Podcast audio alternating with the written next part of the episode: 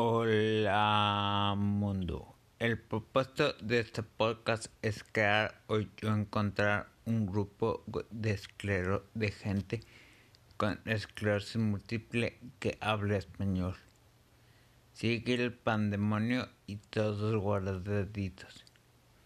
En cuanto a los artículos, uno sobre células B y esclerosis múltiple y otro sobre la cuarentena. Este es sobre alguien que tenía un perro guía y se consiguió un gato. Sin más por el momento me despido.